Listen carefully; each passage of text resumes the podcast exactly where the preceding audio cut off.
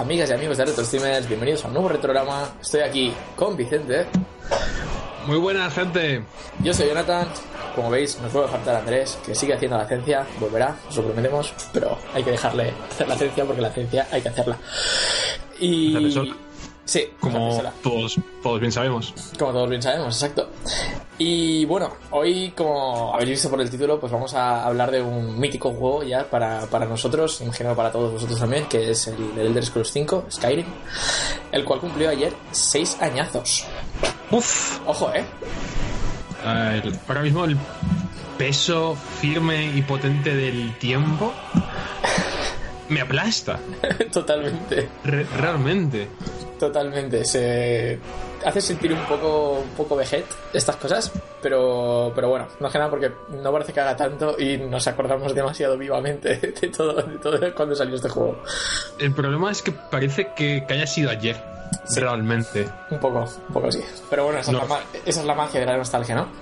Pero bueno, antes de ponernos a Sí. contar batallitas, a contar cómo, cómo vivimos nosotros el lanzamiento de Skyrim, que, que tuvo tela para, para nosotros, eh, vamos a bueno vamos a hablar de, de las cositas que han pasado esta semana y la semana anterior, que no tuvimos retrograma porque estuvimos básicamente reunidos celebrando el de Vicente, que bien hicimos, estuvo muy bien. Estuvo bien, sí.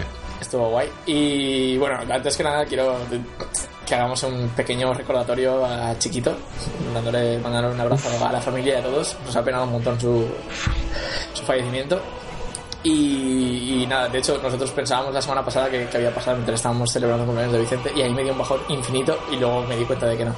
Pero bueno, al final ha ocurrido. Un, un abrazo a Chiquito y gracias por las risas.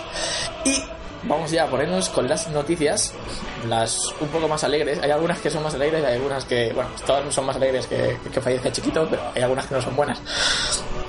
Antes, Jonah, de Sí. llegar al meollo, aprovechamos para saludar a Antonio Abad, que Oh, sí. está en el chat, y que nos ha preguntado que qué significa TSV, y efectivamente eh, se autorresponde, es Elder Scrolls 5 Skyrim, efectivamente, amigo Es Antonio. claro, ahí estamos. Que básicamente tengo que acortar los, los nombres del esto porque YouTube no deja poner de Elder Scrolls 5, Skyrim, no sé qué, cuánto, es súper largo.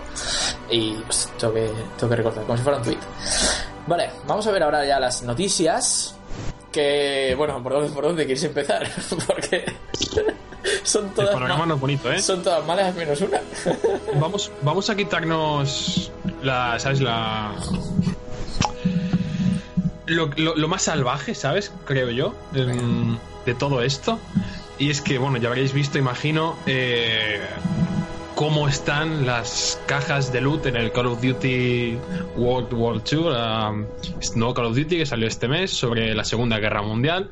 Pues bien, nos estamos quejando mucho en, es- en este podcast, ¿no? De, de los micropagos, de las cajas de loot, de las skins, todo, todo este ambiente. Pues ha llegado Activision y se lo ha pasado automáticamente con las cajas de loot en el, en el nuevo título. Mm. Y es que, eh, como, como se consiguen, es en, en un espacio, digamos, social, que es nada más ni nada menos que la playa de Normandía. El sitio donde a echarte, un, el- a echarte un café, ¿sabes? En la el- Segunda Guerra Mundial. Sí, sí, exactamente. Un día El histórico en la Segunda Guerra Mundial. sitio eh, más social. Está entre eso y. Ah. Bueno, Y Auschwitz, no sé, Sí. también es muy social. Entonces podían ponerlo ahí igual también. Que se pongan a abrir cajas ahí, a ver, a ver si les sale jabón, ¿sabes? Es que es que, Pues- es, que es muy, muy respetuoso. Sigue, sigue. ahí, claro, es que ahí conforme compras la caja, te cae del cielo como si fuera una caja de suministros, se te abre, te salen los tres cromos que te ha tocado y ya no, no solo está eso, que ya es grave de por sí, ¿no? Y Que, que en la playa de Normandía veas físicamente las cajas de loot cayendo, Y la peña, sino- que- la peña se acerca a verte los cromos, que eso es, eso es jodido. Exactamente, esa es la cosa, que es que la gente que está alrededor ve lo que te ha tocado a ti. Esto enlaza un poco con lo que decíamos también la semana pasada de que Activision había patentado un algoritmo de, de motor de micropagos, ¿no? Lo llamaban ellos, pues no por culo ni algoritmo ni nada, te lo ponen delante y ya, y ya lo ves. Sí. Y la, la guinda, ¿sabes? La guinda de, de este pastel es que la, una de las misiones de estas que en todos los juegos estos de online, de juegos como servicio y tal, hay una serie de misiones diarias que haces y te dan bonificaciones. Pues una de las misiones diarias es mirar cómo otra persona abre su caja de loot. O sea, ya te están forzando a mirar el loot de otras personas. Para que a la veas- vez para que te, que te den ganas a ti de, De comprar. soltar monedas, ¿no? De, Obviamente, si yo me puse a ver las cajas, las 12.000 cajas que habrán desde el Overwatch, cuando se pone a jugar, pues a mí también me daría ganas de comprarme cajas. ¡Qué hijos de puta! es que. Uf, es, Es tan- que- está tan mal a tantos niveles, me pone una mala hostia estas cosas. O sea, es que. Es que. Quiero decir, primero que nada, lo de la playa de Normandía. ¿Qué, FEM ahí? O sea, ¿de qué van? Quiero decir, un sitio histórico donde una de las batallas más cruentas de, la puñetera campaña de la Segunda Guerra Mundial. Quiero decir, no tenían otro sitio, tío, un campo de entrenamiento normal, americano, tal cual, tío, como yo qué sé, en Hermanos de Sangre al principio empiezan en un, en un campamento normal. Pues coño, pon ahí el sitio social. O, o- o yo qué sé, tío, invéntate un, un sitio en las estrellas en los que los soldados de la Segunda Guerra Mundial se reúnan allí a abrir loot. Me da igual. Pero coño, no uses cosas históricas para, para abrir puñeteras cajas de loot. Quiero decir, la batalla de Normandía no, no era un sitio social, no era un sitio bonito, no fue... Joder, ahí pasó algo muy gordo, muy grave. Vamos, es como si, lo que decías tú, es como si hubieran puesto, yo qué sé, Auschwitz, ¿vale? Es, es muy- es muy hardcore, no creo, porque si- ya, quiero decir, hubiera sido más, más no, eh, ahí es excesivo. es yo, yo es para ir a, a buscar los de Activision quiero decir es para ir a una a una a una, a una de esto de inversores y, pegarles fuego allí porque no, es- no es normal pero pero tío o sea tener un poco de respeto por la historia me parece muy bien que hagas un juego que está guay sabes pero no, no me jodas ¿Sabes este, estos canales de YouTube? Que el, un canal muy bueno, por cierto, yo recom- lo, lo recomiendo, que se llama, no me acuerdo ahora mismo, así como Gente vieja juega videojuegos o algo así, ¿sabes? es gente vieja jugando videojuegos, ¿vale? Pero es divertido ver cómo reaccionan, le, le ponen The Last of Us, les ponen Uncharted, no sé, un montón de juegos y los viejetes ahí, ¡ay, qué bien! Pues que hagan una versión con los veteranos que queden vivos, que le pongan, una- les pongan a abrir cajas de luta a Normandía, a ver, a ver qué dicen, ¿sabes? yo qué sé igual están pensando están pensando hostia pues no me han salido cigarros que es lo que me daban a mí en la playa de Normandía yo qué sé porque es lo que se solía repartir eso sí que lo repartían en el correo y los cigarros Vamos, según las series de, de guerra, tampoco me quiero yo meter aquí en. Sí, no, no, eh, en Pero, Hermano de Sangre eh, era así. eh, En Hermano de Sangre y en The Pacific era así. Les daban el correo, cigarros y había un tío que iba por ahí con el teléfono. Pro. Pues sí. Pero bueno. Lo peor es que, que el juego en sí tiene buena pinta. No, no, Eso- tiene muy buena pinta. que- Y lo que me están contando, que de hecho tengo un compañero de trabajo que lo está jugando y tal. Bueno, que está jugando mucho más al multi que, al- que a la versión de un jugador. Pero que está muy guay. Que está guay, que le gusta mucho más el que no haya jetpacks ni hostias. Dice, es que yo estaba harto tío, de que me salía un peña por arriba. Dice, aquí de frente todos. Uno contra uno, digo, me parece muy bien. O sea, que, que es, en principio está bien. Lo- yo las, las reviews que me han llegado, en plan los comentarios, han sido buenos y tengo curiosidad. Cuando baja un poco de precio, la verdad que tengo, tengo curiosidad por, por lo menos la campaña. Quiero decir, cuando ya la peña se canse de jugar el juego normal, que me lo dejen y me jugaré la campaña de la Segunda Guerra Mundial.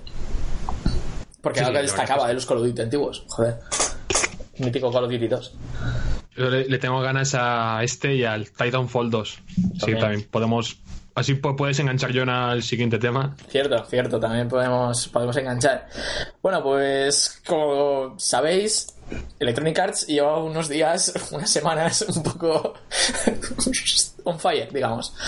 Y después de chapar el otro día Visceral, pues ahora se han tirado el ruedo y han comprado Respawn, que es el estudio que, como bien ha dicho Vicente, ha hecho Titanfall y Titanfall 2 son los antiguos Infinity War que hicieron los Call of Duty primigenios, ¿vale? Que cambiaron. Infinity War sigue existiendo, pero lo lleva otra gente, por así decirlo.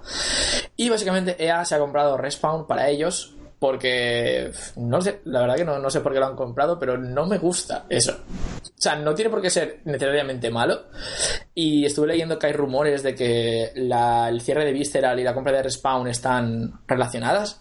En el sentido de que se ve que el juego de Star Wars que está haciendo Respawn se veía mucho mejor, con mucho menos tiempo de desarrollo que el que ha estado haciendo Visceral, tal, y, y no lo sé, no me, no me mola. A mí esos rollos tejemaneje que se hacen las compañías EA concretamente porque EA, EA ahora mismo lleva un año lamentable a nivel de gestión desde BioWare a, al Andrómeda a todo esto vale no sé, no sé por qué me da, me da mala espina a mí que compren Respawn.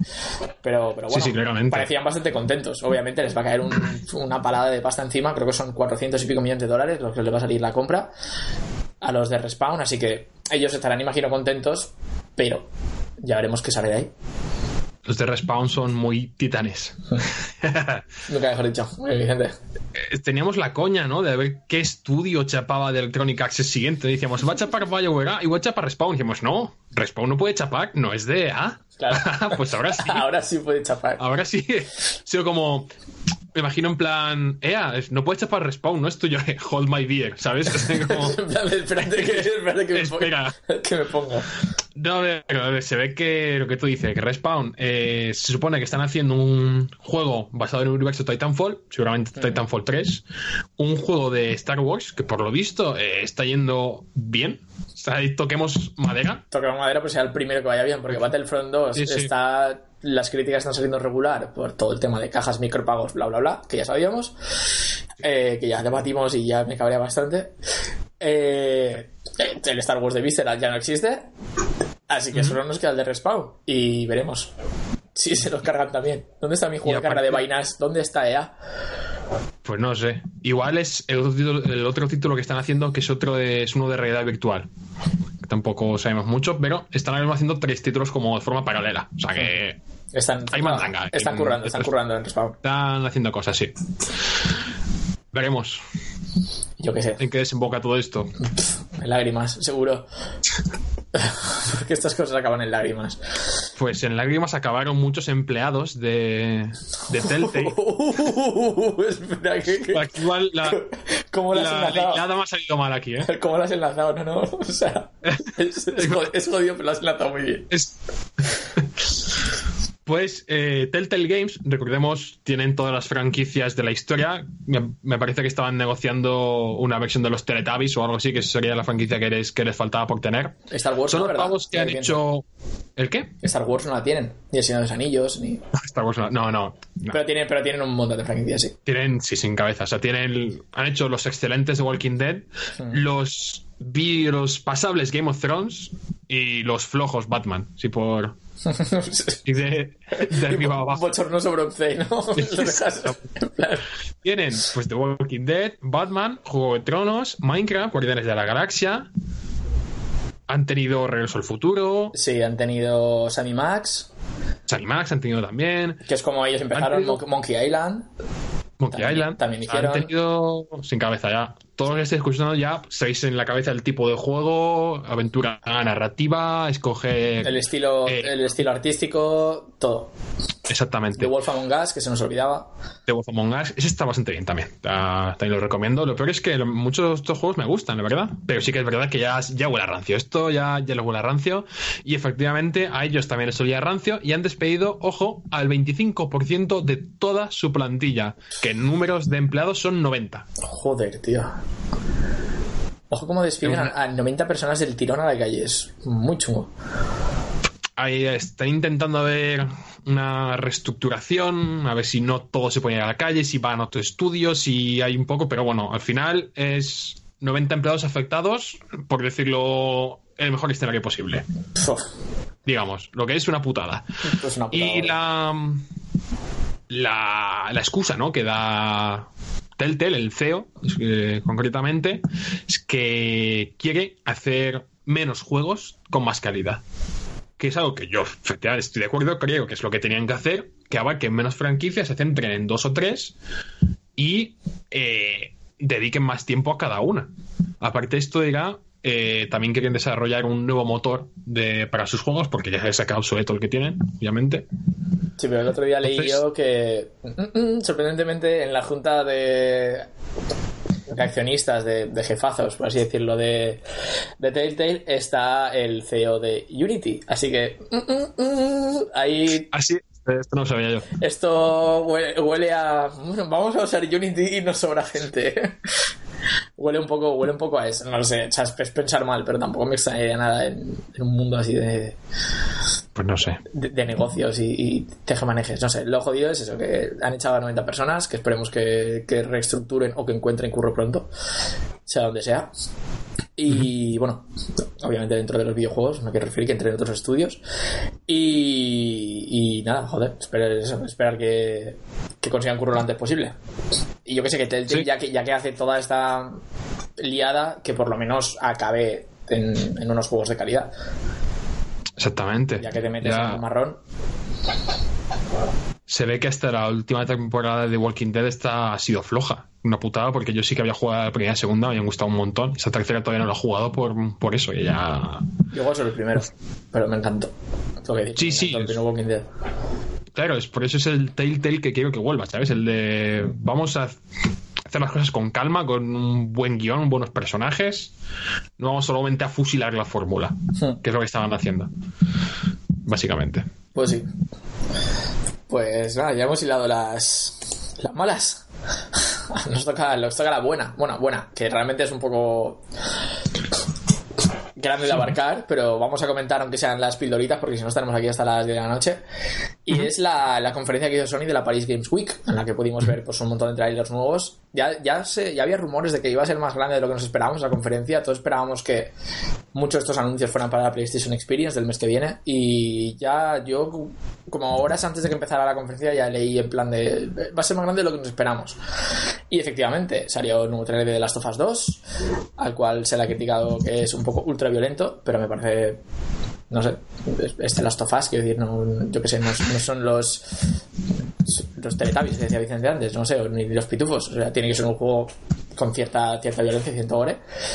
La verdad que cuando empezó Sí, el sí, tráiler, que- porque ya sabía que era de Last of Us 2, porque yo lo vi en diferido, pero imagino que el que estuviera viendo el- el- la conferencia en el momento, al principio no tengas por qué pensar que es de Last of Us 2 porque no sale ningún personaje que conocemos, no había ningún tipo de yo que sé, referencia visual a The Last of Us, más allá de un poco el estilo artístico.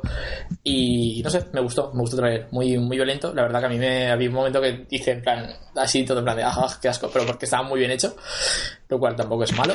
Y, y eso, ¿tú qué opinas, Vicente, del Last of Us 2?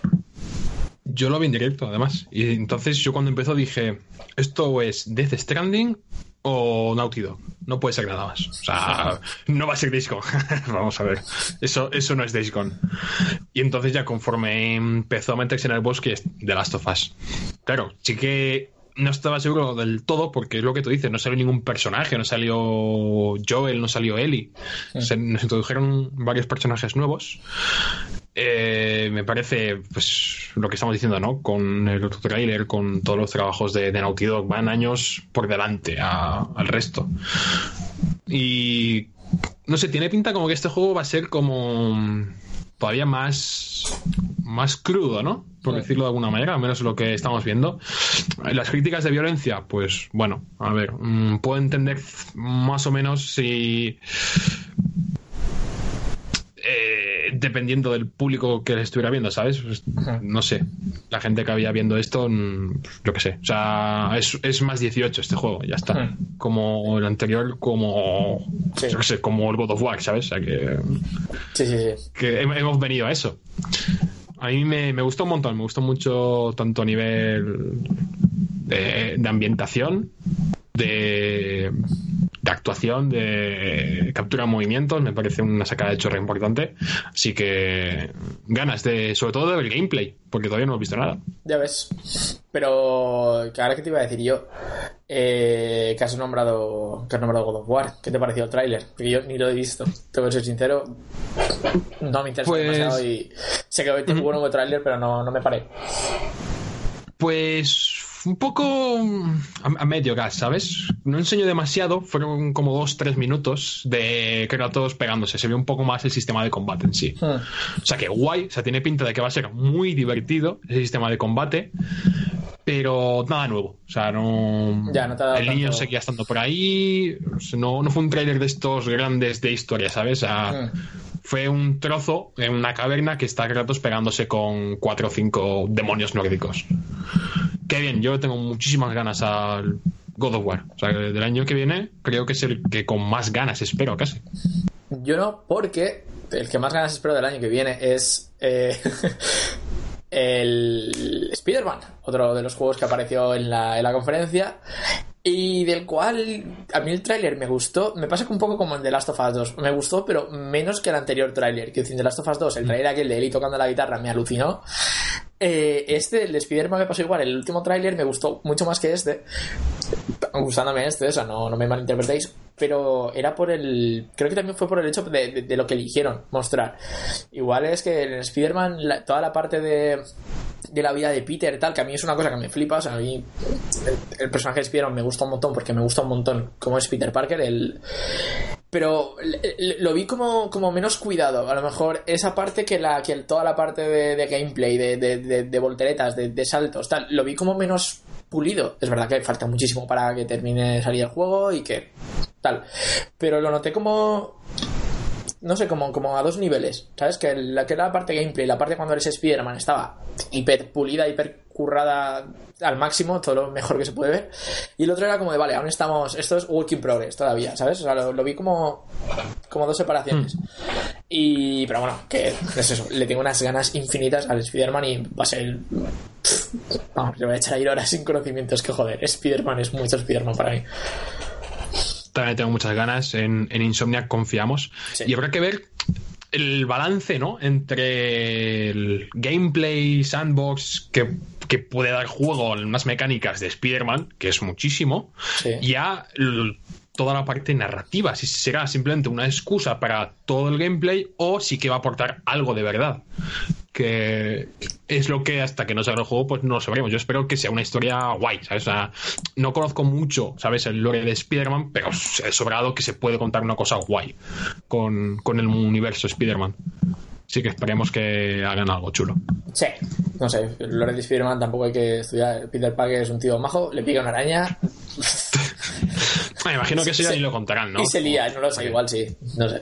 Yo ya sé que soy muy fan de Spider-Man, ya me visteis, los que visteis el, el Steam de Halloween del PT que yo llevaba la, la camiseta de Spider-Man puesta, porque además era calentita, que ya empezaba a hacer frío.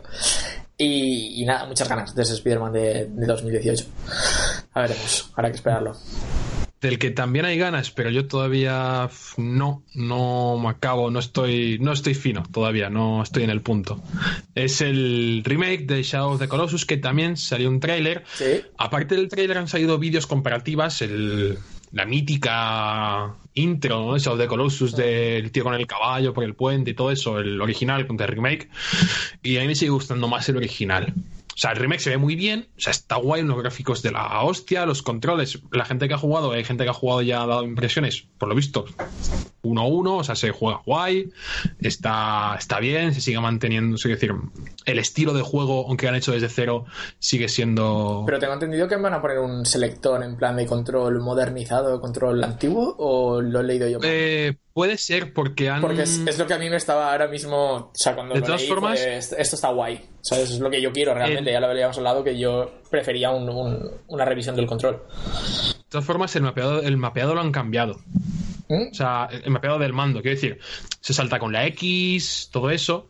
Así que han cambiado para que sea un poco más actual, que eso a mí me da igual saltar con el triángulo con la X. O sea, Ya. o sea, yo que sé, me da un poco igual. Lo que sí que me preocupaba a mí era que la mecánica de escalar en el coloso, en el original, tienes que mantener El R1, sí. R2. R2, sí. En el de las Guardian no. Ya, pues entonces- eso, eso lo quitaron a- al final. Pero estuvo un tiempo eso, ¿eh? De las Guardian, o sea, tengo entendido que en versiones anteriores a la final sí que cogías. Te, te cogías el bicho. Exacto, pues estábamos ¿no? con la preocupación de qué harían con el remake. Lo han dejado como estaba. Sí, a ver, yo creo que. O sea, lo, A mí como lo- lógico entonces. Lo que quiero que me cambien es cómo se comporta el tío cuando mueves el stick. O sea, ese eh, y que hace antes de, de salir a correr, yo eso que me lo cambien. Yo quiero que le dé y el tío se ponga a correr. ¿Sabes? O sea, no sé si me entiendo, no sé si me explico. Esa, Eh, que- esa inercia que tienen los, los juegos del, de- del, del fumito, que me la quiten. ¿Vale? Porque en el, en el de las Guardians me ponía nervioso porque era incontrolable el puñetero niño. Y me encantó el juego, pero los controles necesitaban revisión. No puedes hacer los controles de Play 2 15 años después. No se puede. Hay que mejorarlos. Y eso es lo único que le pido yo al remake. He de decir que sí que me gusta el rollo ese, que tenga que se tropiece, que tenga tal. Eh, sí que me mola, de verdad. Eh, todo se puede hacer más fino, como todo en la vida, ¿sabes? O sea, lo Yo- que es la filosofía de fondo, Exacto, que lo dejen Pero- y que pongan un selector, si no pasa nada. O sea, Sí. la gente que quiera jugarlo como antaño, perfecto. O sea, con el De- stick como antaño. Y los que queramos jugarlo nuevo, nuevo. Y ya está, todos felices. de todas formas, eh, también tampoco han tocado, o sea, son las cosas buenas que no han tocado, eh, el caballo. Eh, le pasa un poco, le pasa un poco en el original como a Trico, ¿no? Que, que das a la izquierda, igual no va a la izquierda, es un puto caballo. No siempre te hace caso, ¿sabes? Un animal vivo. Entonces eso lo han mantenido en este. Como que ¿Sabes? Que, que el caballo les depende, en algunas situaciones se puede asustar, se no te puede hacer caso. Que eso está, eso es, eso es algo que, Sí, que. Fumito lo ha hecho siempre y eso está guay que no hayan cambiado y que hayan. Eso, lo típico que es un caballo, es un coche con la skin de un caballo. ¿Sabes? O sea, Sí. que es algo que pasa en muchos juegos. Hmm. Y esto, en un juego tan narrativo como este, además con la relación con el caballo es tan importante en, en este juego en concreto, pues joder. Y nada, a mí, pues eso, a nivel ambiental no me acaba. No lo sé, es que tampoco sé decir que está mal, o sea, que me falla, porque no lo sé. Hay algo que me falla que yo en el original veo que tiene algo, algo que no tiene el remake. Algo que no sé si se puede recrear, no sé si es esa oclusión ambiental que tienen, esa... No lo sé, es algo que transmite el original que no transmite el remake. Si viéndose bien, el trabajo parece que lo están haciendo bastante guay. No sé. Sea como sea, yo que sé, siempre tengo el del Play 3 y para mí esa es la versión, la versión buena, de Colossus. El PS3, la HD, jugarlo simplemente a 1080, ya está. Lo bueno de esto es que la gente, ¿no? Los que es, que es después de los millennials, no sé, la generación que viene, ¿no? Los nacidos en el 2006, ¿sabes? Sea, sí, o sea, somos. Creo que son todos millennials aún. No, no, hemos- no hemos Ah. hecho el salto de generación. Todavía no hemos, que- cambiado todavía. Creo que hasta que no tengamos nosotros hijos, nada, creo. No sé cómo va el rollo de generaciones. Pero es Entonces igual. no habrá cambio. No, ¿verdad? La gente que. Bueno, sí, la gente que, que sea adolescente que podrá probar este juego, ¿no? Creo que te- es lo que querías. Sí, la gente que tiene ahora 10, 11 años, que no había nacido cuando salió o era muy pequeño para jugarlo, lo puede jugar. Entonces eso es, pues siempre es buena noticia, que Está más gente pueda jugar a Shadow of the Colossus. Y seguro que habrá gente que se le renovará el interés por el original también. Yo que sé, es como cuando ves un. pues eso, el, re- el remake del Wolfenstein. Dices, hostia, ¿cómo era el Wolfenstein original? Y habrá gente que lo ha ido y lo habrá probado por curiosidad, tal. O sea, revoluciones. Soluciones. Pues sí, veremos. De todas formas, fecha confirmada, el, sale el 6 de febrero. Uf. a 40, 40 orillas. Qué cerquita de mi cumple. Está cerquita, sí, sí, sí. Tenemos en nada ya. Eso está ahí. Pues nada, luego salió, bueno, así rápido algún juego más, el nuevo juego de Sucker Punch, Los tíos del Infamous, que es básicamente un juego de samuráis de mundo abierto que tiene buena pinta. Yo vi el trailer y me gustó. Fue, Muy tenchu, ¿eh? sí, muy tencho, me gustó por eso. Así que tiene, no sé, tengo ganas de, de ver qué más sale de ese juego. Luego el otro día vi que hay rumores de que, bueno, Sony ha registrado la marca Siphon Filter en Europa. Lo cual podría ser un nuevo Siphon Filter. Y ojo, un Siphon Filter hecho rollo Metal Gear de hoy en día, quiero decir, un buen shooter de polis con una trama así, podría estar muy guay. O sea, muy chulo. O sea, cómo- Sería tremendo. a ver cómo se lo montan, porque no hay shooters de, de eso, de, de antiterrorismo, en plan de, de cosas pequeñas, pero que, que yo que sé, con, con cosas raras bacteriológicas, como era el, el Siphon Filter, no sé, es- esas, esos argumentos locos de Misión Imposible, ¿vale? No hay medio de espías. Y podría estar chulo que cogieran y hicieran un remake de la saga. Simplemente el primer Siphon Filter que lo volvieran a hacer, por ejemplo, o el 2, que era el bueno, eh, yo me, me, me pondría muy, muy loco, ¿eh? Ojalá, ojalá. Es un juego, es una franquicia que vale la pena retomar. Siphon, Siphon Pero Filter bueno, 2 que- creo que es uno de los juegos que tengo que, tengo que jugar un día de estos aquí en el canal porque me encanta y me lo sé de memoria. Es tremendo. Ahí en las rocosas que empiezan, en las montañas rocosas al principio del juego. El control tiene que ser ahora lamentable. O sea, no me quiero ni acordar porque entonces ya no era bueno. Pero, pero bueno, que para adelante. lo probaremos. Eh, y también quiero destacar también un melocotonazo que no salió ni en la conferencia, salió en la pre-conferencia que también vi. O sea, verdad, hasta, hasta llegó el punto. Anunciaron unos cuantos indies en la pre-conferencia. Bueno, un- juegos de VR y un montón de historias. Pero bueno, yo me quedo con el Guacamele 2, que se anunció y melocotonazo, ¿eh? El primer Guacamele, si no habéis jugado, por favor, o sea, jugadlo, un juego súper divertido. eh, no de, de hecho, de, creo que es para mí el mejor juego que he jugado yo en Vita. O sea, y está también para Play 4. O sea, Play 4, Vita, todo esto. Que, digas, de- que digas eso estando en un- chat de Gravity Rush, siendo muy bueno el Guacamele, tarjeta, eh. No, es- me parece mejor el Guacamele. Que el Gravity Rush. Sí, sí, sí, sí. O sea, me gustan, pero Guacamele. O sea, conseguí el platino Guacamele. No, no, no, O sea, el- ese, ese control Recuerdo echa- que verte echarle horas sin conocimiento al Guacamele en el sofá. Que, eh. muy bueno. Sí, me lo pasé muchas veces. Te digo que para mí es lo, lo mejor que he jugado en Vita. O sea, es, es tremendo. Es un, un típico juego que es- dices, juego, jueguito, ¿no? Pero es que luego hila muy bien. Este juego es, es muy redondo. Y entonces, pues, joder, bien que salgan el segundo, a ver qué tal, a ver si mantienen el nivel, que está bastante alto, la verdad. Sabe, yo creo que sí. Se, la- se lo habrán pensado bien, lo de hacer la secuela, entonces. Sí, sí, sí, yo creo que sí. Y creo que ya está. Bueno, veo más cosillas, Bueno, pero hubo muchas más cosillas, supongo, pero vamos ya a mover la maquinaria. Voy a poner Venga. voy a poner musiqueta, que tengo musiqueta preparada para Uf, para Skyrim. Tú sé que no la puedes escuchar, Vicente. No, yo no la escucho, pero bueno, me la imagino. No pasa nada, he puesto el Calming, eh, no sé, el Calming Remix de, de Jeremy Soul, de, de Skyrim básicamente, para ponernos en situación, porque es eso, vamos a hablar de The Elder Scrolls 5 Skyrim, el juego que va a salir en tantas plataformas como el Frogger, probablemente, al paso que va, o menos.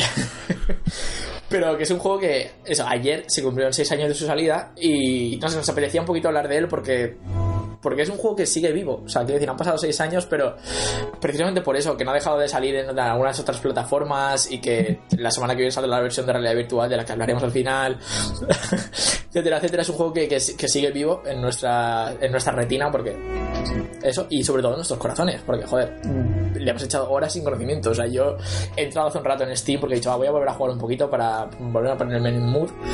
Y cuando me dado cuenta ahí pone que tengo casi 300 horas registradas. Como... o sea, solo de este. O sea, no cuento Oblivion ni cuento Morrowind, que son los anteriores, porque yo en el Elder Scrolls he echado muchas horas de mi vida. Te podías haber sacado magisterio solo con las horas de Skyrim. Básicamente podría haberme sacado, podría estar ahora mismo, yo que sé, siendo jefe de, de una multinacional, básicamente, con las horas que le echaba a Skyrim. Es. Buah muchas, muchas horas. Y vamos a hablar un poquito de, de, de, cómo, de cómo se gestó ese hype. Porque, claro, yo sí que venía de jugar a Oblivion. Yo ya sabía a quién me atenía, pero creo que en tu caso solo me habías oído hablar a mí de Oblivion o habías visto cómo jugaba yo a Oblivion, pero no habías tocado en el Elder Scrolls. No, no, no. Yo Oblivion jugué brevemente en algunas ocasiones, pero no jugué. Os lo vendí, o sea, de, os lo vendí de tal manera. El Skyrim creo que es la mejor venta que he hecho en mi vida.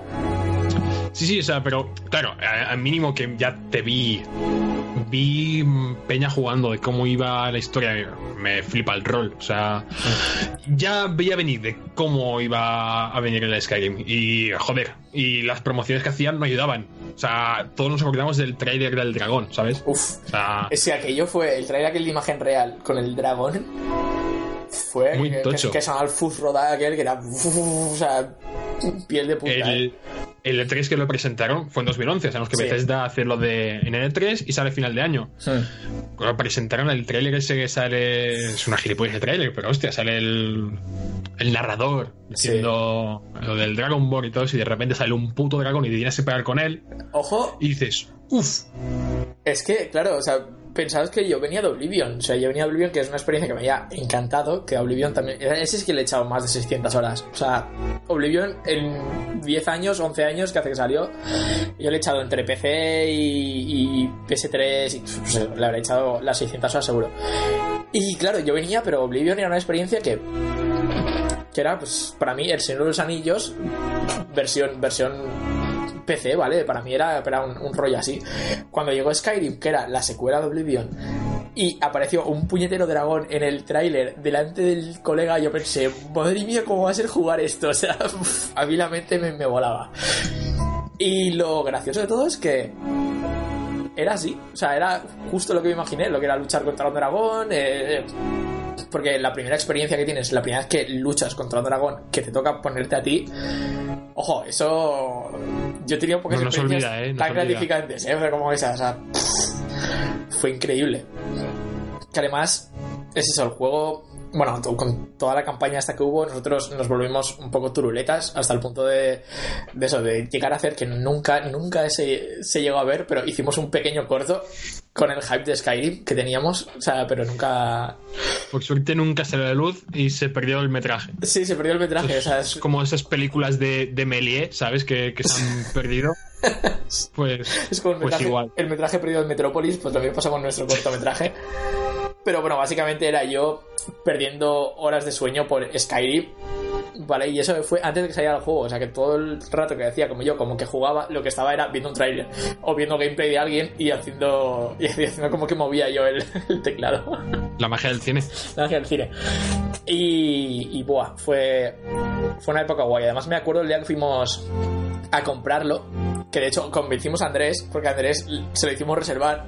Cuando le empezamos a hablar del juego y le enseñamos vídeos, nos fuimos al Andrés se Carrefour. volvió loquísimo. ¿eh? Andrés se fue a reservarlo para el Xbox al Carrefour. Que es una pena que no esté Andrés hoy, porque otro día hablaremos de Elder Scrolls en general, porque a Andrés también le ha echado una barbaridad de horas al Skyrim. decir, o sea, yo creo que de, lo- que de los tres, el que más se le ha ido la puta cabeza con el juego ha sido Andrés. O sea, a nivel de. En tan poco tiempo. O sea, de concentración de. De ira de olla, de, de Sí. horas concentradas. O sea, pues, era Totalmente. una cosa aparte. Totalmente, o sea, Andrés, Andrés renunció del resto de la vida y se encerró a jugar a Skyrim Sí, sí, durante un tal- tal mes. cual. Básicamente, o sea, Andrés se acostaba y se, se levantaba a jugar a Skyrim. Tuviera o no tuviera clase, o sea, fue, fue una locura. Nada, ¿eh? nada. O sea, fue un mes que perdió de su vida. y- Fue un, mes, fue un mes ahí encerrado en la, en la cueva aquella en la que vivía con Skyrim, la Xbox. Él se lo compró para Xbox. Lo, lo de Cueva es literal porque le salía hasta mo de la humedad que hacía en esa casa. Sí, sí, era muy, muy guay. Buena, bonita casa, me acuerdo. Y, y nada, y tú y yo nos fuimos a comprarlo. De hecho, yo, yo me lo compré mal. Yo me lo compré a lo pecero. O sea, lo tengo que reconocer. Yo me lo compré con, con clave rusa. O sea, fatal todo. En su momento, porque no tenía pasta, pero no quería piratearlo. Y, y hice ese medio camino feo, que es pillarlo con clave rusa. Luego, con los años, ya me lo acabé pillando versión española, digamos, para Steam, porque tenía que poner VPN, o sea, un puto rollo infinito. Pero a mí me costó 20 euros de lanzamiento. O sea, los rusos, los rusos hice la pecerada y muy bien buena. Dimitri, dame otra copia para un latino. Algo así. Y, y nada, tú, Yo tú fuiste a comprarlo, de hecho. Yo fui a comprarlo. o- Fuimos eh, al game, te acompañé. Sí, por comprarlo de forma subnormal. Yo en esa época ya tenía la Play 3, de hecho, me ¿Sí? parece. Sí. sí. Bueno, soy gilipollas y pillé la versión de PC.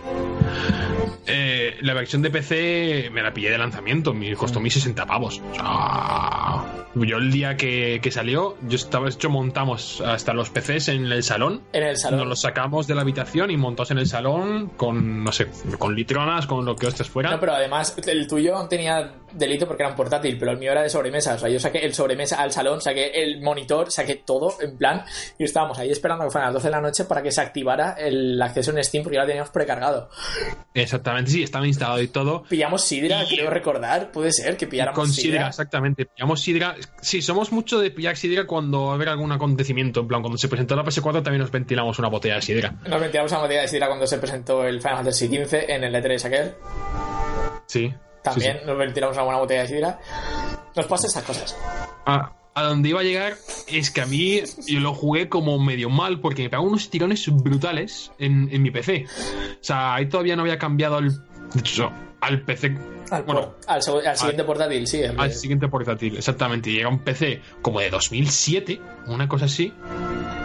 Por ahí, o sea, un PC que, que ya no tiraba. O sea, iba ya a pedales. Y joder, yo jugando el Skyrim a 15 frames, pero eh, ahí jugándolo. A mí me pasó algo así a mí también, ¿eh? realmente, porque yo recuerdo que lo jugaba además una pantalla de estas cuadradas, 4 tercios, que la tengo. Bueno, se la di a mi hermano, le di el PC y la pantalla. Que ahora me viene a quejarse que el PC va mal. Normal, tiene 10 años. Y en ese momento. Eh, yo me pasaba algo así, yo, yo lo tuve que bajar de resolución, ponerlo al 1024 por 768, bajarle gráficos a baja y jugar a unos 30 frames, pero eh, básicamente parecía la panacea. Jugar sí. Skyrim, la vida, la vida pecero. Eh, Y- Por cierto, Sí, eh, nos dice otra vez eh, el amigo Antonio en el chat que si también somos de sidra. Pues bueno, la verdad es que no es algo que bebamos De diariamente, de normal. Y ahí personalmente me gusta más que el champán. Aquí igual algún de Champanero. buen beber se pone las manos sobre la cabeza, pero eso sí, me gusta más la sidra. A mí también. Yo soy De de, tener. yo soy de sidra también. Y, Y, lo hacemos entonces en ocasiones especiales, pues Sí, sí, siempre hay una botella. Pues. el gaitero. El gaitero, el gaitero es la buena. El gaitero es la buena. Y, y eso, joder, llegó el día del Skyrim. Yo me acuerdo que jugamos igual un par de horas o tres, porque claro, se habían hecho ya las 3 horas por la madrugada. Pero ese fin de semana seguimos jugando, porque salió el 11 del 11, fue viernes, si no recuerdo mal. En 2011, Puede ser. juraría que sí. Y estuvimos jugando todo el fin de semana. Nuestros compañeros no de piso, nada. Javi y Oscar, se habían ido a Granada o no sé dónde se habían ido, pero no estaban, básicamente todo el fin de semana. Y tú y yo estuvimos todo el fin de semana allí, sentados jugando al Skyrim. Consiguiendo. Sí, Fue muy harto. Además, esas primeras horas, ¿no? De. Es que hay mucho de eso, ¿no? De, hostia, he encontrado tal cosa allá. Yo, hostia, he visto. Fíjate en, es- en este personaje que no sé qué, o en esta side quest, tal. Es Sí. mucho de eso. Es de, lo disfrutas mucho en esos primeros días. Puedes jugarlo solo, pero con alguien y, y- disfrutar de eso, de compartir las, las batallas, las experiencias que algunas contaremos. Eh, yo, pero tú que decías ahora de las primeras horas, eh, quería darle un poco de, de- de énfasis a, a esas primeras horas, lo bien llevadas que están. Para ser un juego eh, mundo abierto, eh, que en principio desde el minuto uno puedes hacer lo que quieras, realmente, o sea, si no quieres hacer la historia principal, puedes pasar de ello e irte a tu rollo.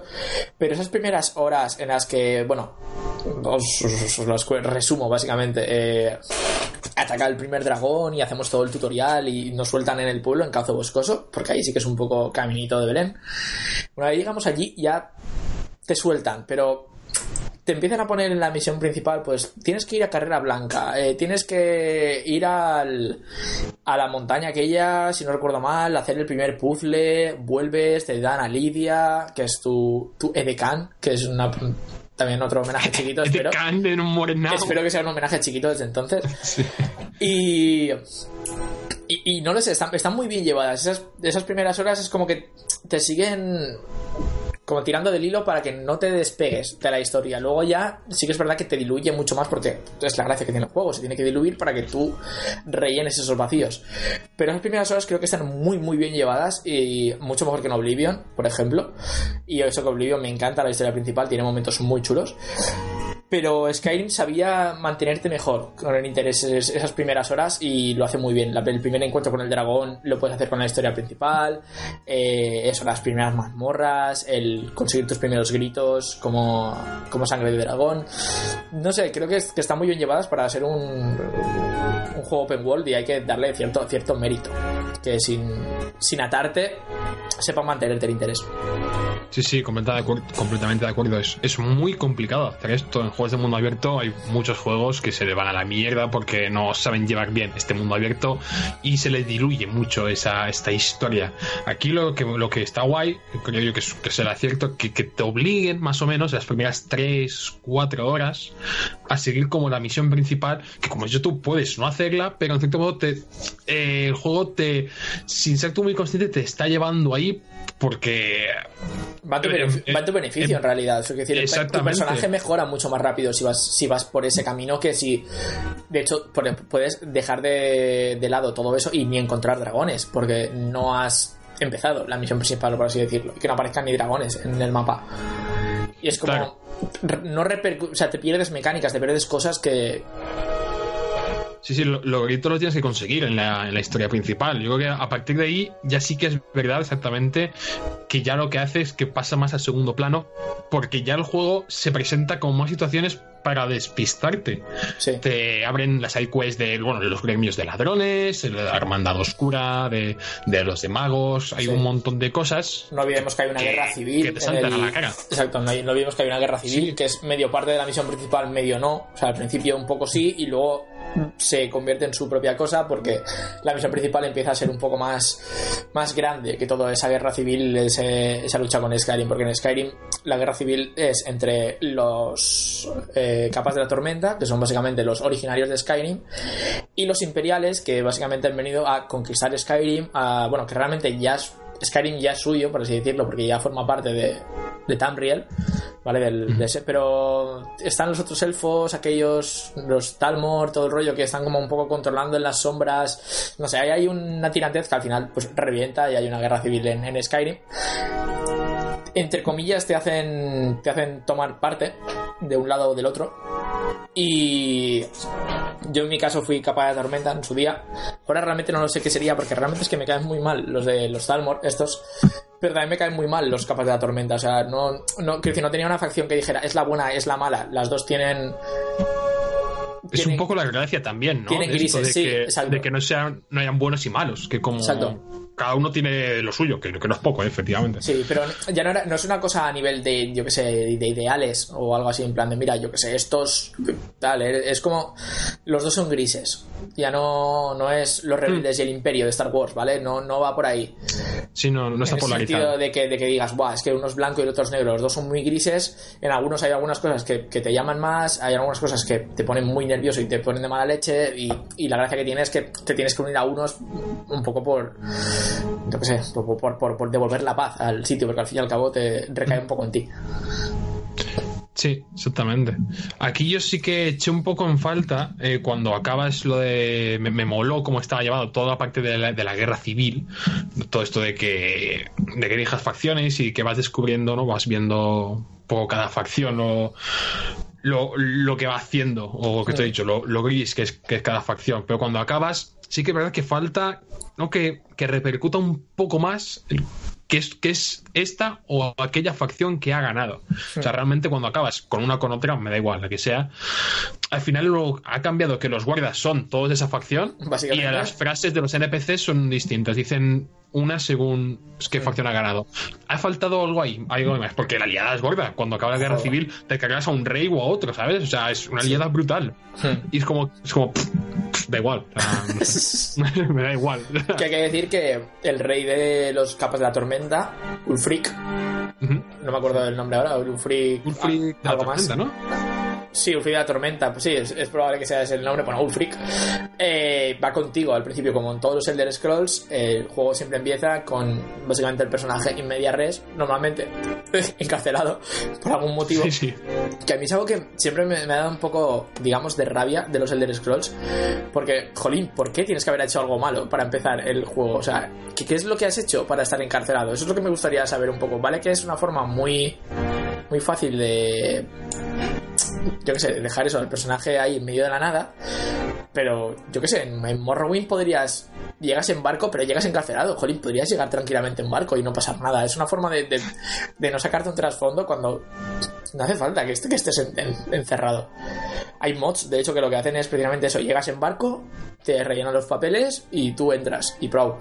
Y no eres, Como- no eres sí, un criminal, como- ¿vale? Por así decirlo. Es que Sí. pero ya empiezas como siendo Sí, es una opción más, más dramática, ¿no? Sí. Algo. Sí, sí. En Skyrim tiene mucho sentido. Bueno, y en Oblivion también, realmente. Porque tal, pero Morrowind da igual. O sea, a mí Morrowind es una cosa que me cabrea, que, te- que vengas detenido cuando... O sea, ¿qué más da? Quiero decir, estás llegando al sitio, te hacen los papeles y sales. O sea, no, no pasa nada. Eh, eso, en Oblivion tiene sentido porque la historia arranca gracias a que estás en la prisión. Y en Skyrim lo mismo. Si no hubieras estado en la prisión, bueno, en la prisión, atrapado con Ulfric eh, y tal, pues no, no aparece Alduin, que es el, el malo, el dragón. Ah, y, Sí, sí. y su ataque sobre Helgen, una de las aldeas que luego queda barrida como Kabach en, en Oblivion. Siempre hay una aldea que se, que se despillan en todos estos juegos. Eh, eh, sí, muy típico también esto, ¿no? Eh, hay, hay una que siempre, que, que siempre está en llamas. Sí, no, el, el prólogo es bastante. Bueno, de hecho, eso recuerdo cuando los le di a, ¿no? Juego, a empezar, viendo cómo bajamos por el carruaje a 15 frames con unos gráficos de mierda y tú y yo, ¡wow, loco! El colega dándote la chapa, plan, ¿de dónde vienes? Tal, y yo, yo, que yo qué sé. Nosotros ap- aplaudiendo con las orejas, ¿eh? Ya ves. ¡Ah, Todd Howard! A tope. Uf. Sí, sí, sí, sí. Es, es que creo que estamos hablando un poco de, de este juego que hace seis años que salió y que en cierto modo eh, sigue siendo vigente en muchos aspectos, en otros no. El combate, por ejemplo, me parece muy, muy anticuado hasta para cuando salió. Buah, pero es que- a mí es que me encanta, pero porque, claro, es como el de Oblivion. Cosas y estaba, estaba acostumbrado al de Oblivion. Decir, no me chocó, de hecho lo vi mejorado del de Oblivion, el tema de poder llevar dos armas a la vez, eh, me pareció muy guay. Porque claro, en Oblivion ibas con la espada, ibas con el escudo, eh, o ibas con el arco, o llevabas hechizos, pero, pero dos hechizos. Aquí podías llevar dos tipos de hechizos distintos, se veían en plan Bioshock, que es algo que a mí me gustó un montón, el saber qué hechizos llevas simplemente con ver el, la animación, si es el de fuego, el de curar, tal, ya sabes de qué va. O sea, introdujeron ciertas Sí. novedades, pero sí que entiendo lo que dices de que está en cierto modo anticuado porque le falta estrategia al, al combate. al final es, a ver, que, que no pasa nada, o sea, el arco mola disparar con el arco y tal, pero al final cuando vas con la espada es hostia, hostia, poción, hostia, hostia, poción. Sí. ¿Sabes? Como que en la mayoría de enemigos, vale, vez de alguien diciéndome, puedes hacerte mago y a cada enemigo es un hechizo y pues sí, pero al final el juego no te llama a eso, te llama a coger la espada y liarte a hostias y ya está. Por eso todo el mundo acaba siendo un arquero sigiloso Yo. y Pero, todo el mundo. pero ya lo era en Oblivion. O sea, yo, yo Sí. tengo que defenderme porque yo en Oblivion siempre he sido arquero sigiloso. O sea, era de los de voy por detrás, te mato y pro. Porque Es que es muy divertido. Es que es lo más guay, quiero decir, además, cuando estás a niveles bajos, es la única forma que tienes de, de hacer X misiones y mejorar rápidamente, porque el tema del sigilo en, en Skyrim, eh, joder, ayuda. O sea, quiero decir, esos bonificadores que te da al ataque cuando atacas a alguien desde, desde las sombras, no los tienes cuando vas cara a cara. Y a nivel 10 contra uno de los enemigos tochos, digamos, pues, yo que sé, que tendrías que estar a nivel 16, pues la diferencia entre ir en sigilo o no es la diferencia entre victoria o que te parta la cara de, de dos hostias. Sí, sí. Por ejemplo, a nivel 10, cargarte un gigante es muy jodido si no vas a lo rata. Pero Y puedes. paciencia. Y paciencia, pero puedes. y yo que sé, que, te- que tenga esa variedad. Creo que también es parte de la magia. Sí que es verdad que es eso, a nivel de espada y escudo, pues hay poca estrategia. Porque es eso, es, es- es machacar el botón hasta que le revientes y cubrirte todo lo que puedas y darte una Claro. de vez en cuando. Por Pero eso he hecho si eres, falta que. si eres mago no es el caso, eh, si eres ladrón no es el caso, eh, pff, yo qué sé. Pero es que ah, me imagino, tipo, por ejemplo, el después de haber jugado de The Witcher 3, Hmm. que llevas una espada, pero que muchas veces te obliga a llevar cierta estrategia, aunque sea preparativa de a nivel Sí. de, de de pociones o de o cómo afrontar a un enemigo. Aquí es como sí, si hay un enemigo de hielo puedes usar fuego, puedes usar una poción de de a los expertos de hielo, ¿no? Una poción directamente que pone poción de los expertos de hielo. Te la Sí. tomas y le haces más daño. No sé, pero me gustaría que el juego te forzara un poco más a, a ver nuevas estrategias, ¿sabes? Nuevas perspectivas. Sí. Con situaciones o con enemigos o con lo que sea. Entonces, Pero esto. perderías parte del rol ahí. Quiero decir, Witcher eh, no te deja esa libertad completa porque estás interpretando a un personaje que ya existe, que tiene unas habilidades, que viene de dos juegos más. Aquí eres tú y puedes llevarlo como tú quieras. Si tú quieres darte esa, esa capa de estrategia, te la puedes dar tú. Si no quieres, no tienen por qué. O sea, entiendo que el juego no te limite en eso y que deje un poco. O sea, que no digo que sea bueno, ¿eh? pero entiendo que deje un poco más en manos del, del, jugador el, el eso, el cómo afrontar sus batallas. Yo, por ejemplo, como sabía, lo que os contaba antes, como sabía que en ciertos combates no iba a ganar con espada y escudo, que también las llevaba, pues yo normalmente lo que hacía era retirarme, empezar a lanzar a- con flechazos, eh, esconderme otra vez, volver a aparecer.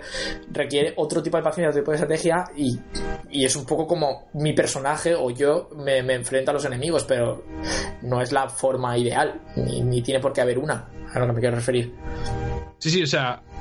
Sí, o sea, efectivamente, que, que, que cada enemigo se puede afrontar de varias maneras, pero joder, que no sea entre esconderte una esquina y tirar flechas o dar espadazos y beber pociones. ya, sí, sí, ¿Sabes? sí. Que se- creo que se pueden hacer, no sé qué cosas, ¿eh? yo no tengo puta idea. Estoy hablando por hablar, obviamente. O sea, es- se, se sabrán ellos lo que hacen. Pero eh, sí que en el 6 espero que haya cierto. No sé, en el combate que esté un poco actualizado, no sé. Creo Sí, eh, eso. yo creo que lo van a actualizar más que nada porque desde entonces, eh, yo que sé, hemos tenido algunos juegos que han, que han cambiado un poco también el paradigma de lo que se espera de los combates. El mismo Witcher que has, que has nombrado, ha salido Dark Souls, o sea, han salido muchos juegos que, que han evolucionado ese combate con espada el propio Zelda, seguramente, aunque no lo he probado. Y van a incorporarlo, igual que otros juegos han incorporado de él. Yo creo que, que es. Vamos, me extrañaría que no, que no hicieran alguna actualización al sistema de combate. Esperamos que para mejor, bien ¿Qué, ¿Qué es lo que digo? Que es lo único que me parece un poco, digamos, anticuado, obsoleto o, que lo lleva atrás. Todo lo demás sigue pareciendo. Sin dejar de ser gratificante, que es lo jodido. O sea, es divertidísimo seguir partiendo de la boca a la peña. Yo ahora mismo, de hecho, antes, hace un rato me he puesto a jugar, lo que les he dicho, tal. Pero claro, mi personaje ya tengo un cierto nivel, soy un poco todopoderoso. Y iba con la espada y el escudo sin cubrirme ni nada, porque ya he dicho, ¿para qué? Me metí una mazmorra random, he empezado a reventar esqueletos con un espadazo como si fueran mantequilla.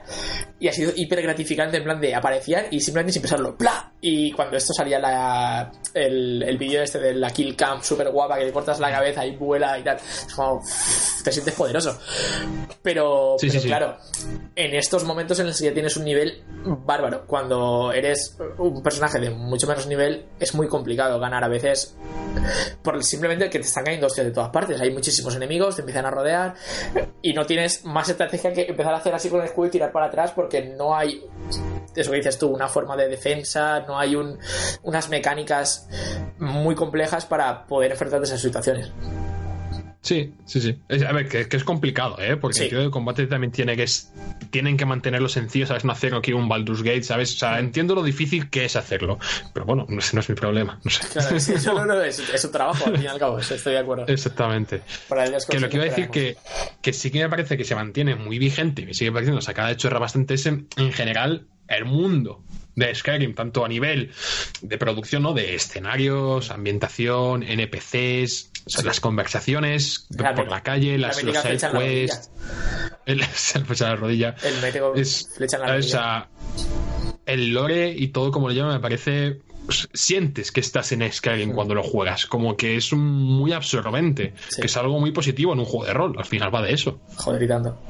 Que es algo que siempre han conseguido los Elder Scrolls, ¿eh? o sea, eh, yo cuando juego Oblivion siento que estoy en ese mundo, cuando juego Morrowind, pese a que los gráficos sean más antiguos y me habéis visto jugar en el canal, siento que estoy en ese mundo, o sea, el lore del Elder Scrolls tiene como, como un algo que que no sé, lo, lo, encuentro muy maduro, lo encuentro muy, muy bien hecho, muy. muy redondo. No lo sé, y Skyrim es, el epítome, es, es, el mejor exponente de ese. de esa inmersión, digamos. Pese a, la barbaridad, pese a la barbaridad de mods que le puedes poner, que hablaremos también de eso después de PC y bueno, y PS4 y Xbox One, la posibilidad de ponerle mods, otra de las ventajas, digamos, de, de esta saga. Sí, sí, completamente. Luego vamos a hablar sí que es un poco de los personajes así más, bueno, los que nos acordemos así más míticos, yo que sé, ¿quién no recuerda a Lidia? Nuestra nuestra fiel compañera del principio, que la mía la, la mataron. Os quiero contar la historia de cómo mataron a mi Lidia porque me jodió. Básicamente, los que habréis jugado los, o sea, los que hayáis jugado lo sabréis y los que no, no os voy a hacer un gran spoiler. Pero bueno, básicamente cuando vas a conseguir el primer grito, para el primer zoom, pues básicamente te encuentras con un troll de las nieves. Porque se cruza en tu camino. O sea, no hay forma, bueno, sí que hay forma de no encontrarlo, pero vamos, es darle un voltio importante. Si vas por el camino que tienes que ir, te lo encuentras. Y pues yo empecé a pegarle de hostias al, al troll aquel y le gané. Y yo llegó un momento, uff, celebrando la, la, victoria, no sé qué, yo, guau, tal, y después de a lo mejor media hora luchando y echándome pociones, lo que decía Vicente, ¿vale? O sea, pegándole, escondiéndome pociones. Y en ese momento que me giro y digo, uy, ¿y Lidia? Me acerco un poco para adelante y veo a Lidia al lado de la ladera de la montaña completamente muerta. O sea, el troll le había reventado la cabeza, ¿vale? Hostias. Mientras yo me escondía y comía pociones, a Lidia le había reventado. y es muy jodido que te maten al, al acompañante porque tienen bastante vida.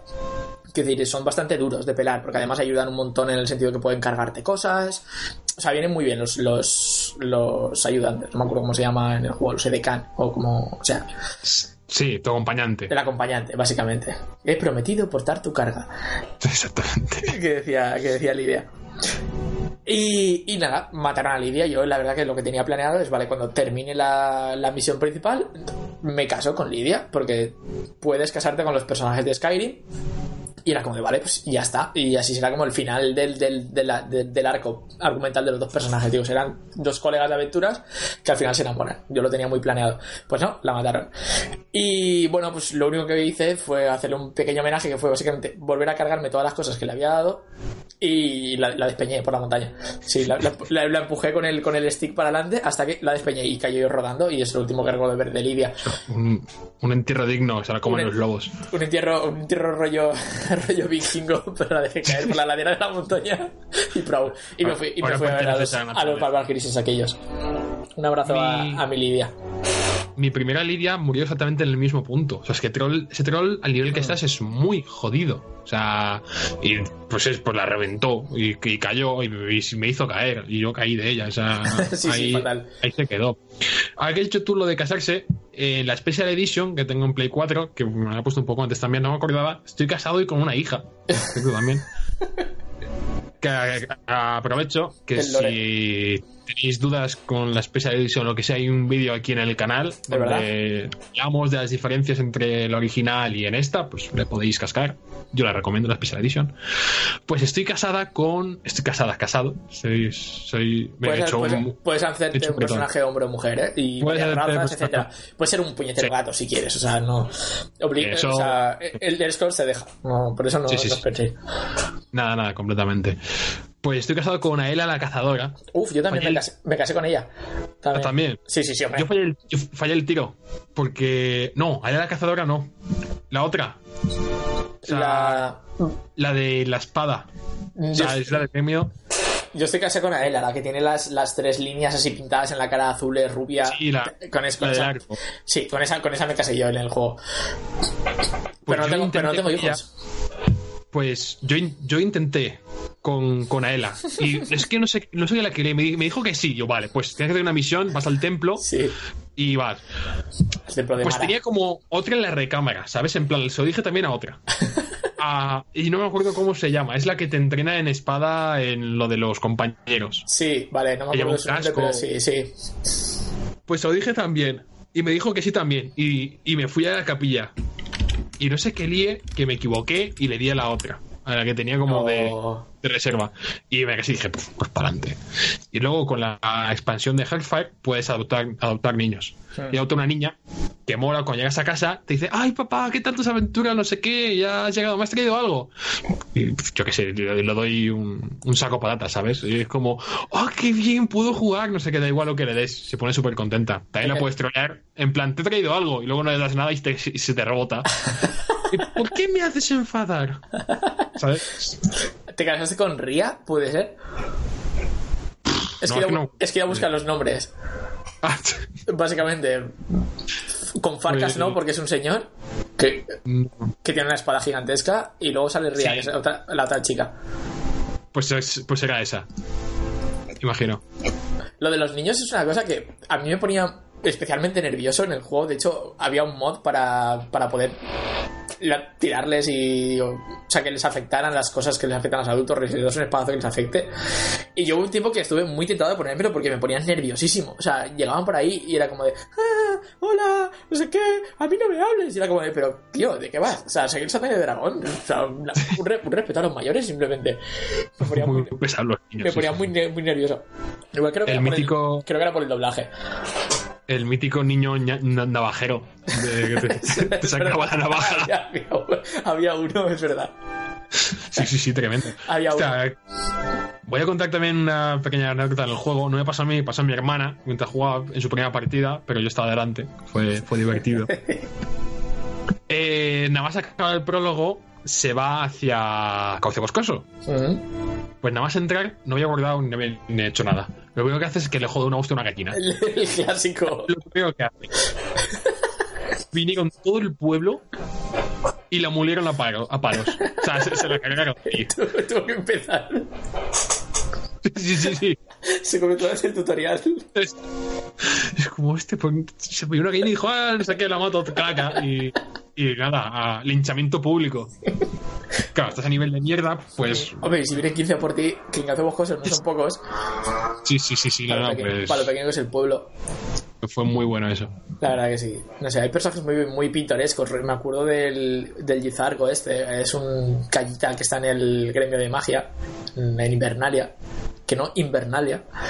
Que como salió Juego de Tronos más o menos a la vez, estábamos todos ahí al principio pronunciándolo mal. Sí. y Carrera Blanca, la versión femenina de bueno.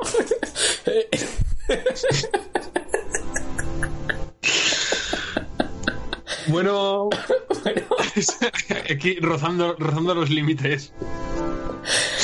¿qué voy a decir? Ah, sí, el Gizargo, Gizargo este, sí. Está bastante alta. Que está... Sí, sí, sí, sí, efectivamente. No, pero el Gizargo este eh, era un personaje que hablaba de sí mismo en tercera persona, lo cual me, parecía graciosísimo y, yo me lo llevé. Hubo un tiempo que me lo llevé por ahí y en las mazmorras el tío se me escondía, no luchaba. Yo digo, tío, pero ¿a qué has venido aquí? ¿A esconderte? O sea, yo me iba por ahí y, me, y de repente veía que me estaba pegando con seis tíos y yo y el Gizargo este y me giraba y estaba pero como a, a, a 30 metros de mí parado allí mirando al infinito y dice, ¿pero qué haces, tío? ¿Qué, qué mierda acompañante eres? Aquel, Gizargo no le gusta pelear. Yo, pues no, ven, no vengas, tío. Para cargar trastos, no vengas. Y le, le dejé ir, le dejé ir. El Lizaro era un boca chancla de la hostia, ¿eh? Y empezaba con Héctor Oreja en la escuela de magos, ya te empezaba como a decir Sí. mierdas, que es con sus pergaminos, que no sé qué. Mm. Y luego no hacía ni el huevo el tío. Qué va. Pero sí, era divertido hasta que te cargaba la cabeza. Era un fantasma. Andrés se lo llevó, ¿eh? Andrés creo que lo llevó un montón de tiempo detrás. Podemos contar la historia de cómo Andrés perdió las 600 horas de Skyrim, o 400 horas, no sé las que perdió, porque le murió el, el disco de la Xbox. Fue el día que más cerca he estado de verle llorar delante de una consola, pero estuvo cerca, ¿eh? Y le faltó poco, o, o- yo lo vi jodido a Andrés ahí, ¿eh? Hombre. Le vi, le vi jodido, le vi jodido. Es que eran muchos, muchos días de su vida ahí metidos. Aquí sí, está bien que nos lo contara este Andrés, pero sí, básicamente no sé qué fue un día jugar o algo así. Sí, Y le había petado el disco duro, es- esta mierda de disco duros propietarios de Microsoft que tenías que meter arriba en, de la Xbox 360. Todos datos corruptos, todos a la mierda. Ya no solo eso, sino que ya no podía instalar más juegos ni nada. O sea, No, no, no, o sea, no se tenía se que comprar un disco, un disco nuevo. Tenía que comprar un disco duro y es todo lo que había en ese se le fue a la mierda. Las 200 horas, 300, yo qué sé. La de Skyrim era una barbaridad, las horas que tenía. Sí, pero sí. que además su personaje es que llevaba la, la armadura esta que, que, que te la dan en la hermandad oscura, creo que es. Que tiene Mm, como sí. un, un halo negro o algo así. Cuando te acercas a los personajes les quitas vida. Y Andrés tenía tal nivel que solo andando iba matando peña. O sea, era, era loquísimo. Sí, sí, sí. O sea, Andrés le había echado ahí horas sin conocimiento, pobreto. Y lo perdió. Nos ha.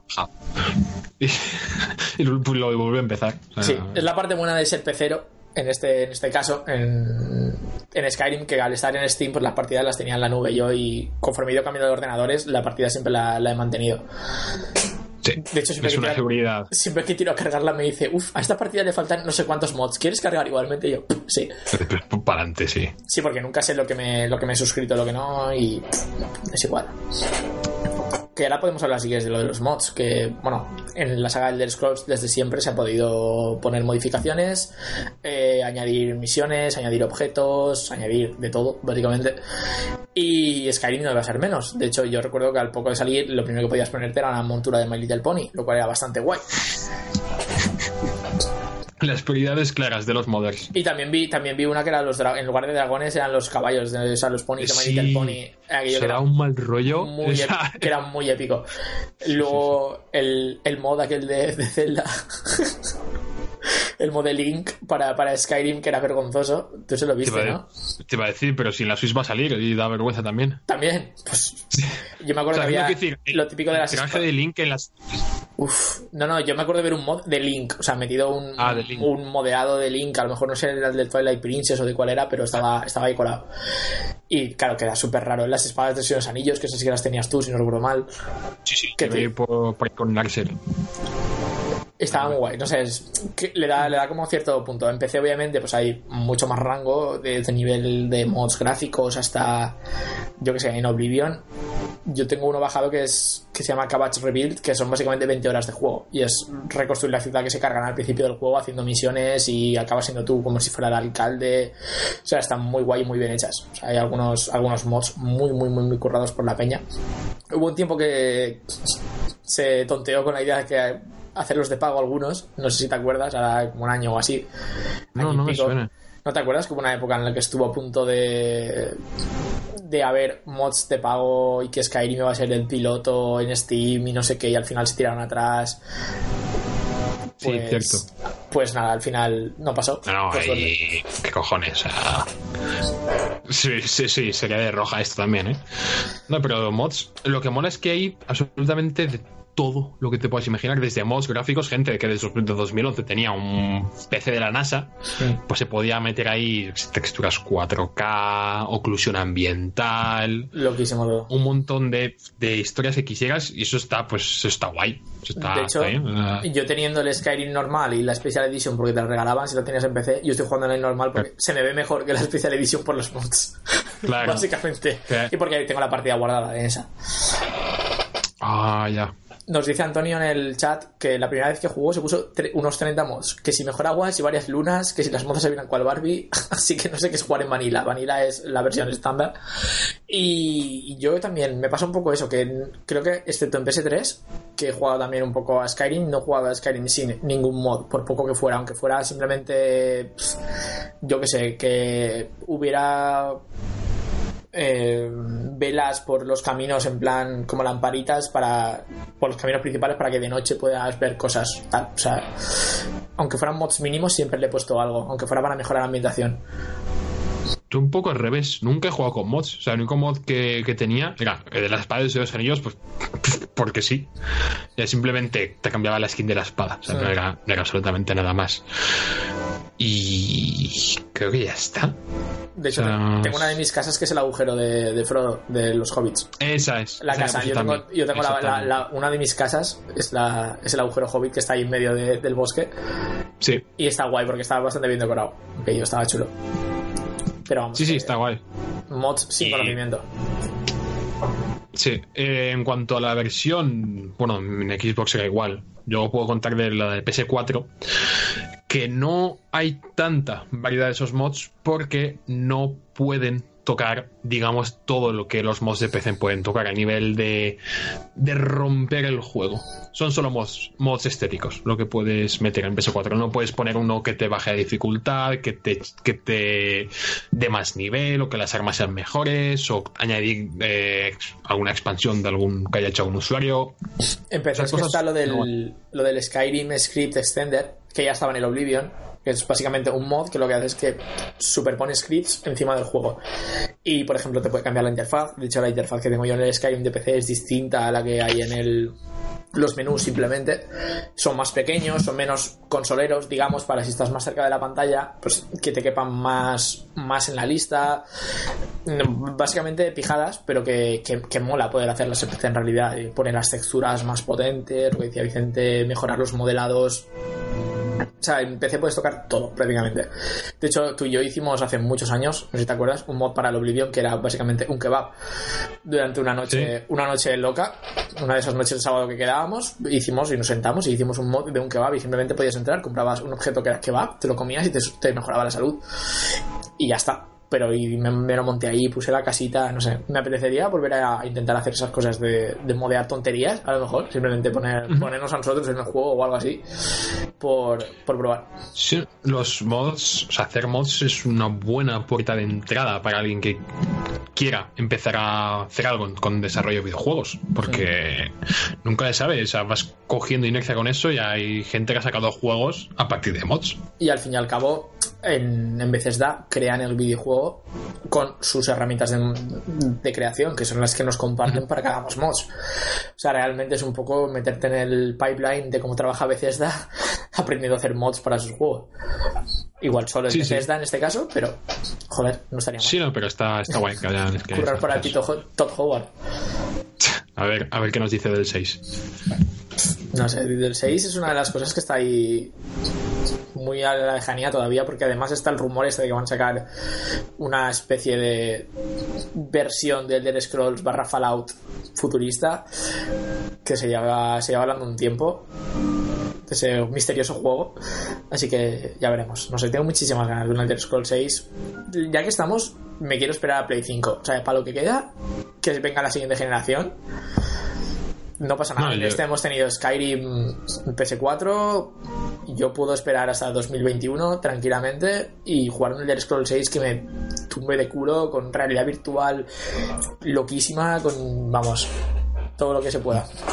Y es que no me lo veo ahora mismo saliendo para esta generación, porque le quedan tres años. O sea, Sí. entonces ya va a ser ya para la siguiente, imagino. Y va a ser muy demencial, realmente. Yo creo que, vamos, se sabe ya prácticamente confirmado que es- lleva tiempo en desarrollo. O sea, yo solo lo he oído en algún lado. Entonces, pues, pues. With the calm, with the calm. Vamos a hacer las cosas. Vamos a hacer las cosas bien. No pasa nada, tenemos este Skyrim, tenemos el de Scrolls Online. Si queremos seguir jugando a un juego básicamente prácticamente igual, pero con las tonterietas online que siempre, que siempre ha habido. Y De, de hecho, empezábamos bromeando un poco, ¿no? Que Skyrim está en todos los lados. Es que si recapitulamos, salió originalmente en 2011 en PC, PS3 y Xbox 360. Ujú. Más tarde ha salido para PS4 One, la Special Edition. La semana que viene sale en realidad virtual. Y este mismo mes, me parece que también sale para la Switch o el mes que viene, no me Sí. acuerdo ahora.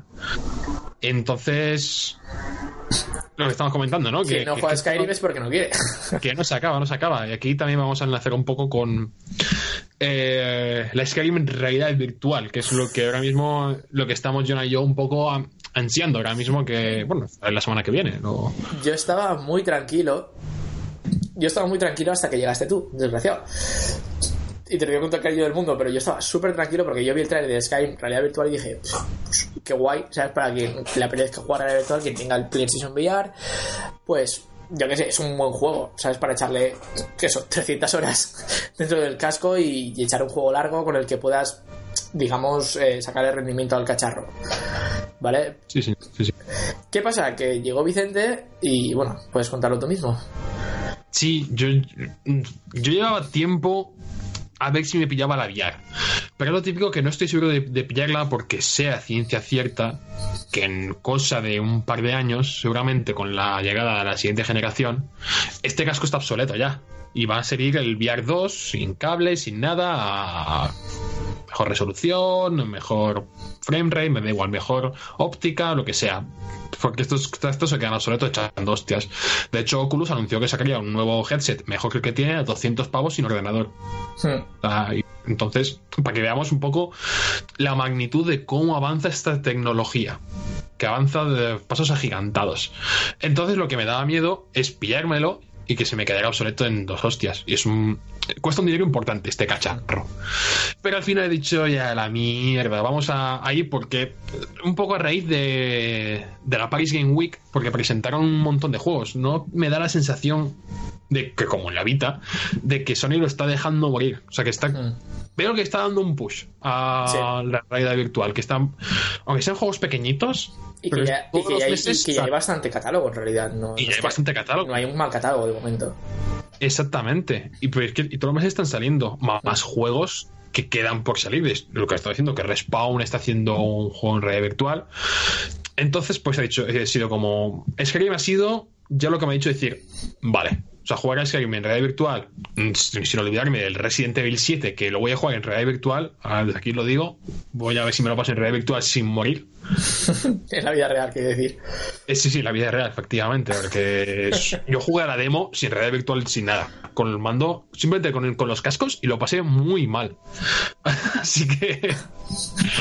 Y nada, es que aquí en realidad virtual, casi que yo no me acababa a mí de convencer porque me empezó a pasar vídeos de gameplay de cómo se movían con, con el PlayStation Move, cada mano, los hechizos, todo esto.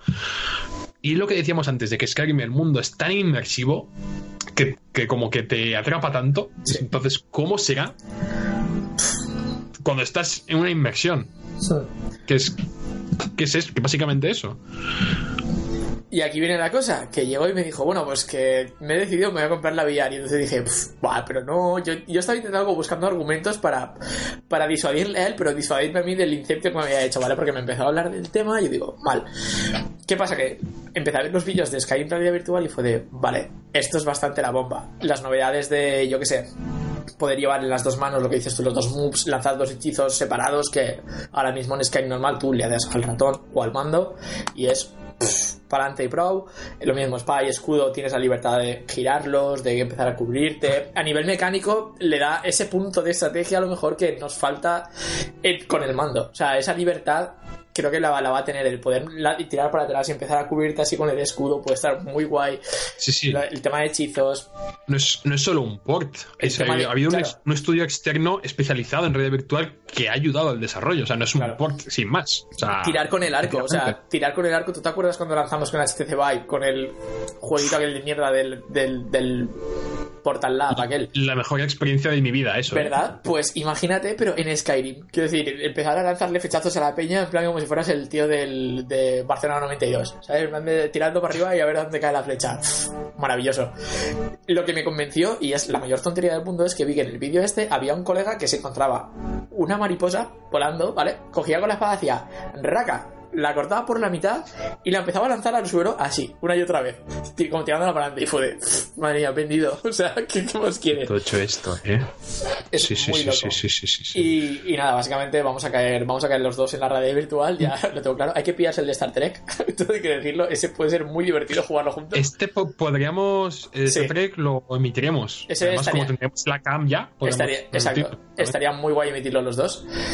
Y, Sí, y eso, joder, vamos a, vamos a caer en lo de la radio virtual.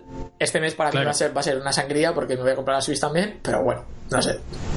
¿Qué le vamos a hacer? La- lo- como ha rematado Sony ha, siendo, ha sido con, con las ofertas de Black Friday que empiezan el día 19 que, hay, que la golosa es la de que viene es que me parece bastante tocha realmente es Sí. el casco los dos moves y la cámara o sea es todo necesario para que funcione digamos puedes jugar sin los moves pero muchos juegos no porque no puedes poner el sistema de juego tradicional.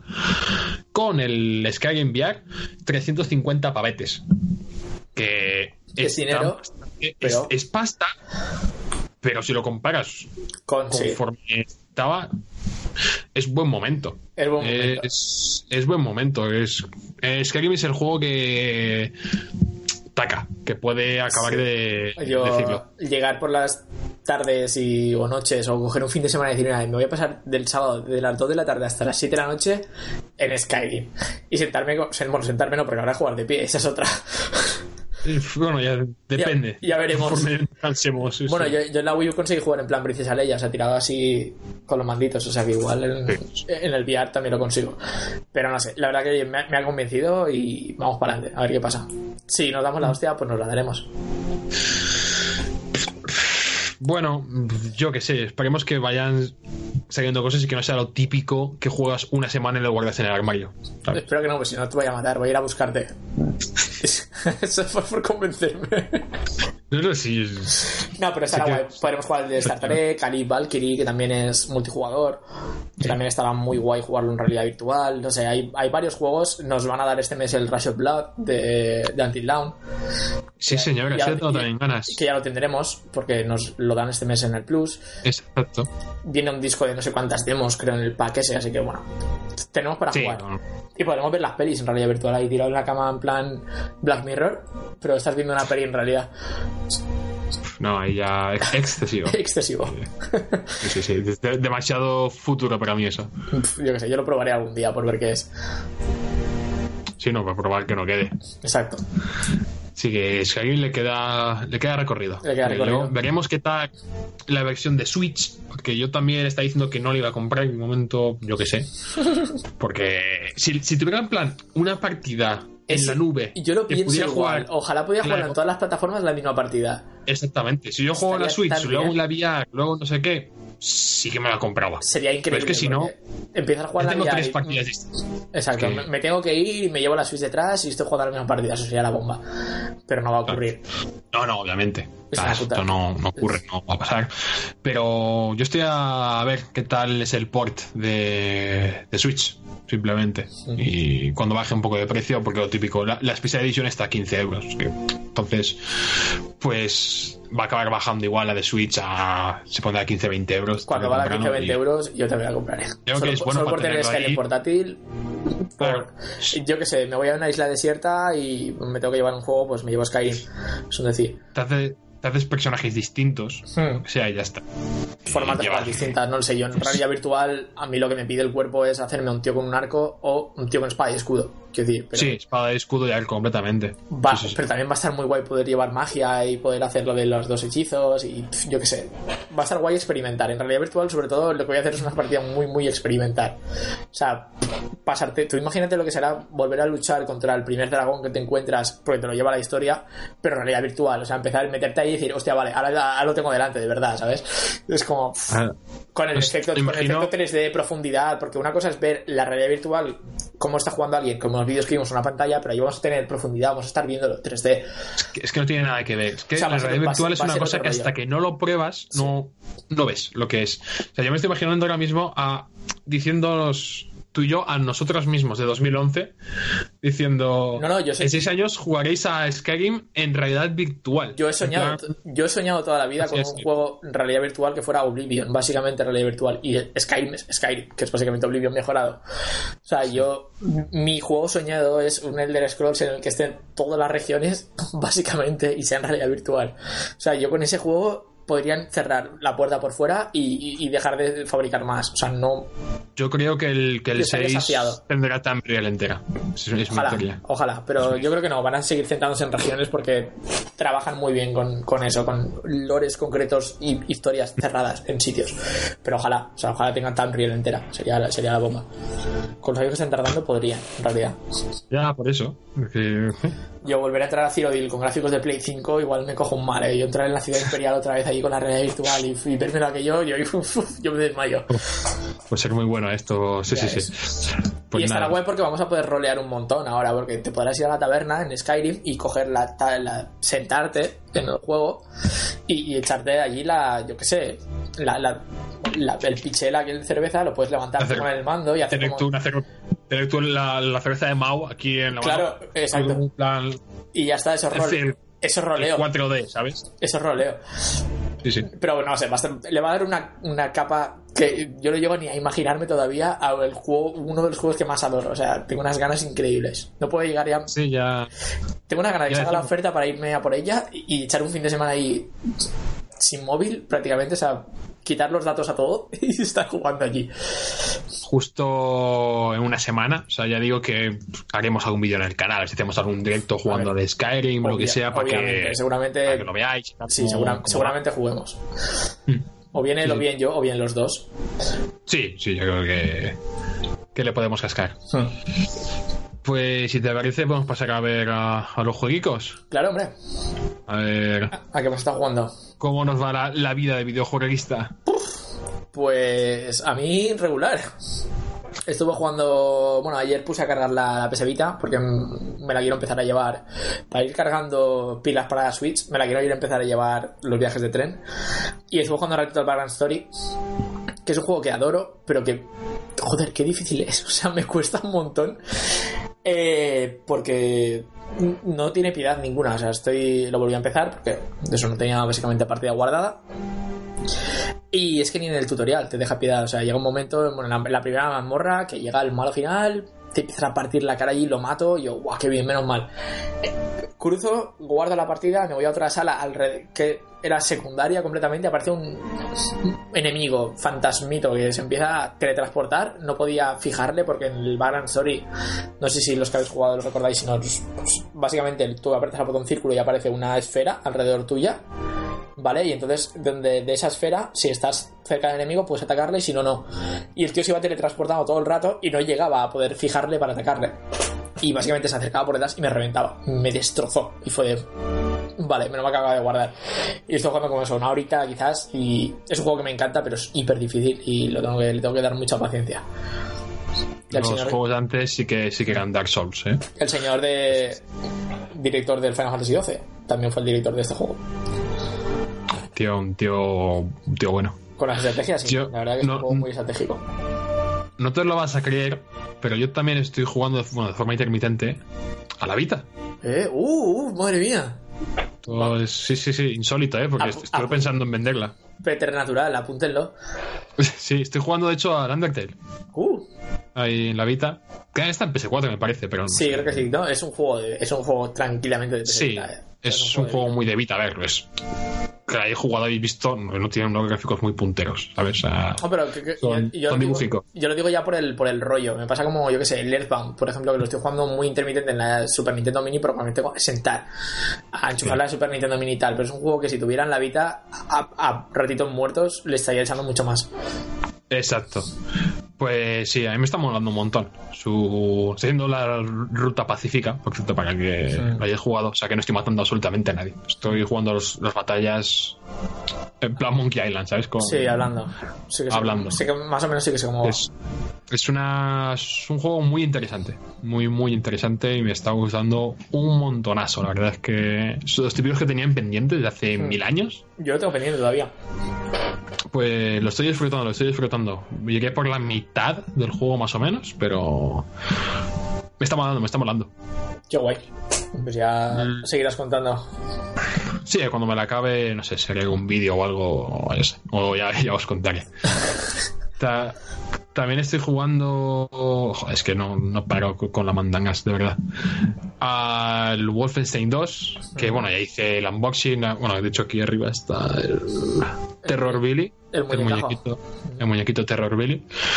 Pues nada, estoy jugando Wolfenstein 2, también llegué por la mitad, llevo como 8 horas, 7, 8 horas, una cosa así. No he jugado, no he metido mucha caña, he jugado más bien a ratos para descansar del Nier, básicamente. Y bien, me está, me está molando bastante. Tiene cosillas, se puede ser un poco puntilloso eh, en ciertas cosas, que ya, bueno, ya cuando me lo pases, que todavía no me lo he pasado, tampoco. Pero me está molando, me está molando. So, a nivel de ambientación y de historia me, me mola el rollo distópico que llevan. O sea, fue tremendo. O sea, llegué, simplemente voy a contar un- una situación que fui a. Llegué a Estados Unidos, a, por Texas, en una distopía de Wolfenstein, los nazis han ganado y con- han conquist- conquistado América. Bueno, América y Europa, todo. Ah. O sea, todo para ellos. Todo, todo, todo. Y el, el sur de Estados Unidos lo, gobierna el Ku Klux Klan. En Y la gente va en ese juego, la, el Playa Normandía de verdad es un hub social, ¿no? Supongo. Exactamente. Igual el Call of Duty va, va por ahí, es una vertiente de Wolfenstein. Sí, sí, o sea, es. Me mola el de esto. Pues iba por la calle y habían dos escapuchados de Ku Klux Klan hablando que esta noche vamos a pegarle a un negro, no sé qué, ay, no, me voy al concierto, no sé qué. Entonces, y me parece un soldado nazi. Y les dice, a ver, habladme en alemán. Y el, y el tío, como que empieza a decirlo y se traba. Que no, como que no sabe. Y empieza el nazi y se empieza a cabrear, le empieza a chillar en alemán. O sea, te lo subtitulan. O sea, es- está hablado en español todo, doblaje bien. O sea, este videojuego de doblaje está bastante bien, la verdad. Y te lo subtitulan las partes en alemán. Y, y estaba diciendo básicamente de todo por- porque no sabía hablar alemán. Y que le iba a fusilar, que no sé qué, a ver si aprendía, que no sé qué. y tal. Tiene situaciones. Y esto no era una, una secuencia, digamos, de, lo- de la historia. Iba por la calle y me paré a escuchar eso porque me pareció divertido lo que estaban diciendo. Y entonces, eso, simplemente que a nivel de ambientación me, me está molando. Me, me, me mola, me mola. Qué guay. Sí, sí, eh, lo, me tendrás lo- que- lo recomiendo. Me tendrás que rular el primero y le tendré que, lo tendré que jugar. El pues sí, además lo tengo físico el primero. Por eso, Así por que eso. Habrá que rularlo. Lo, lo pasaré. Estoy pendiente de que me dejen, ojo, Call of Duty Infinite Warfare. El ¿No? anterior, el del John Nieve, porque quiero jugar la campaña básicamente, pero tiene naves y a mí todo lo que tenga naves me mola. Y el multijugador me da igual. Así que ya, ya os contaré si me lo, me lo acabo jugando. Y, y nada, realmente aparte de eso, esta semana creo que, bueno, jugué, comillas, al legado perdido, seguí jugando un perín, pero igual jugué como media hora, o sea, tí- tí- típico que me dio tiempo a hacer un puzzle y paré, porque no, no tengo tiempo ni para respirar. Y ya está, y ahora a ver si cogiendo la Vita ahora en los viajes de tren, pues le voy dando a cosas. Quiero ver si me pillo el IS, el IS 8, la Crimosa Flana, El sí. que me flipa. El, le ha salido hace poco también. El, lo querría pillar en PS4, pero sé que en PS4 no le voy a echar las horas que en Vita le podría echar por básicamente tener movilidad. Así que seguramente caiga el de, el de PS Vita y os iré, os iré contando Ujú. qué tal, porque tengo muchas ganas. La verdad que los IS es una saga que me encanta. Los que he jugado, el 1 me lo pasé, el 2 he jugado prácticamente todo entero. Luego el, el otro que hay de Vita, que no es el IS 7, no me acuerdo cómo se llama. Ah, no sé si es el 7. el otro disco que invita. No me acuerdo, el. El Calceta, ¿no? El, El Calceta. El CZ, sí, pero no, creo que no es el 7. Pero bueno, así No, no, no. Que los is molan y que tienes que jugarlos, básicamente. Sobre todo los primeros, que son súper cortitos. O sea, el primero igual en 4 o 5 horas te lo puedes pasar. Y están en Steam súper baratos. Acción 2D bueno. Bueno, bueno. Del para bueno y nada, ya os contaré. Cuando lo tenga, lo iré, lo iré jugando. Ah, hostia. eh, claro, que no he comentado que, que me paso ya el Mario. Ay. Pues esto, claro, me parece que te lo comenté a ti, pero claro, no, está- claro. no estábamos emitiendo. A mí me lo contaste. Sí, sí, sí. Eh, pues me lo pasé como en tres días, o así lo que es. No, no, o sea, no, no tuve ningún tipo de reparo, ni conocimiento, ni, ni vergüenza con el Mario Odyssey, de verdad. O sea, lo que es la historia principal, no voy a decir la cantidad de mundos que hay por. No voy a hacer ni spoiler en eso, o sea, hay bastantes mundos y muchos no se han visto en ningún trailer ni en. Bueno, ahora sí, pues que en YouTube sí, pero Hay una cantidad determinada de mundos bastante grande. Eh, sí, hay, hay bastantes. O sea, hay bastantes, bastantes chulos, muy variados. Y me ha encantado. Bueno, de hecho, me sigue encantando porque me he pasado, digamos, lo que es la historia principal de, de un Mario.